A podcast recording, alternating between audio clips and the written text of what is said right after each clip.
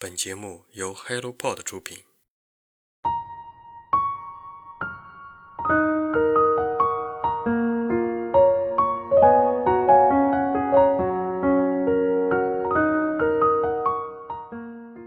从《花城关注》这套书里，我读了《体育课》这篇文章，于是认识了陆内老师。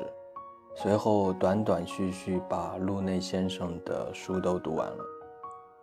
从时间上来说，陆内老师描写的八九十年代的生活要早于我的童年时光十几年；而在空间上，南方沿海省份的城镇生活和工厂生活。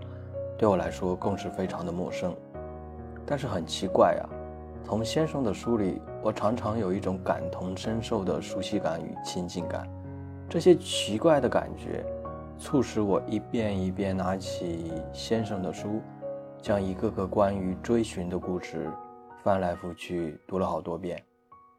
最开始，我是在微信读书里读了他的第一部作品《少年巴比伦》。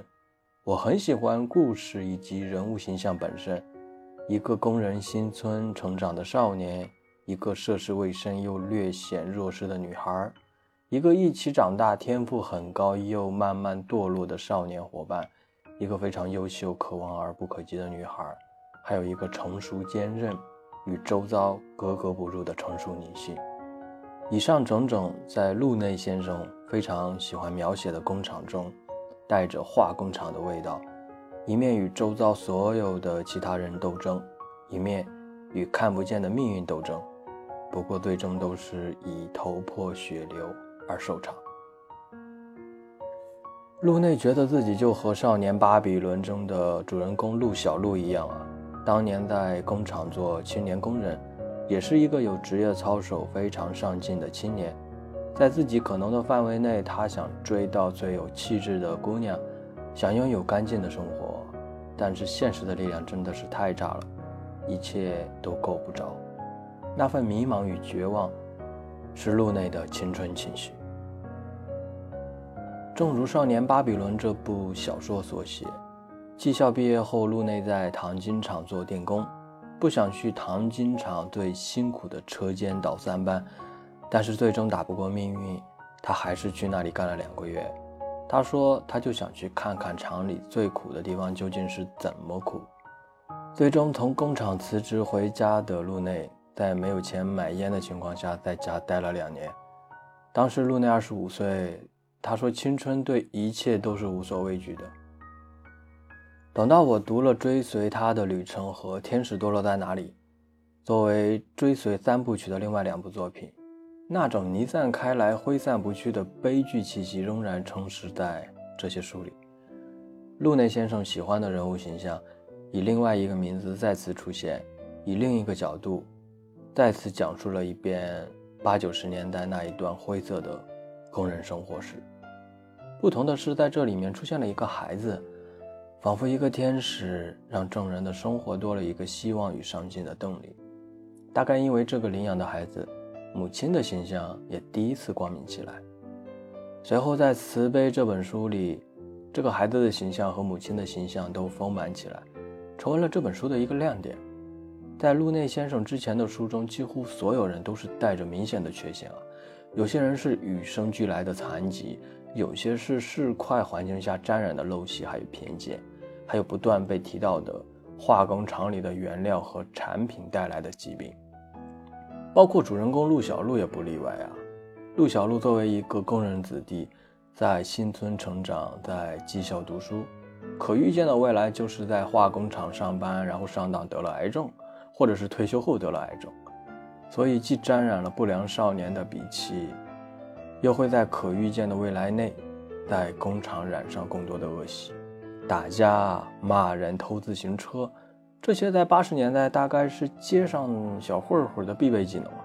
然而八九十年代，街头混混大概是每一座城镇的标配了。在每一个街道、每一个游戏厅、每一个录像厅、每一座学校附近，我们总能看到他的影子。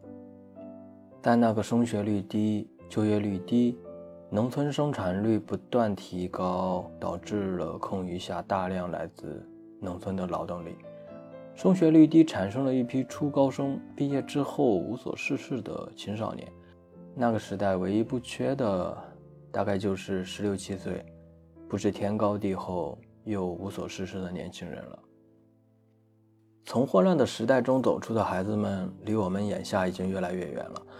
那些无所事事、满街乱逛、在游戏厅打架、在学校的厕所抽烟，然后在学校门外打群仗的那些孩子们，或者在这种畸形的成长下不起波澜的死于意外，或者是在时代的变迁下死于自己的成长。如今再也没有这样的十六七岁的少年了。通过打架或者彻夜不归来标榜自己的成长，那些时代与荷尔蒙共同造就的不良少年，成了消亡已久的旧事物。现在呢，我们满眼都是新事物啊，像外卖、互联网、AI、王者荣耀、吃鸡、抖音、淘宝、拼多多。有时回头去看，我十来岁的经历，与路内先生描写的那些生活，很是相似。回望自己的九十年代，路内先生表面镇定的背后，其实是一种焦虑。他说道：“你别指望时代给你什么，好好撒开手去追赶上时代已经很难了，一不小心你就会被时代抛在后面了。”当我回家待着的时候，我什么东西都不会。我以前会做电工，会造糖精。当你发现你不想干这行的时候，你什么都不会了。当时出去工作，不断会被问到你会不会使用 Windows，会不会使用打字机，会不会使用传真？No No No，不会，一点都不会。在这段野蛮生长的历程中啊，最刺激路内耳目的是在重庆当仓库保管员的日子。他才上岗，主管就告诉他，有人把公司的钱都卷走了，需要你去调查一下。于是，在调查过程中，路内见识了重庆的火药枪战现场，他也被人用火药枪顶着脑袋威胁。他说：“我会把一切的记忆写在自己每一部的小说里。”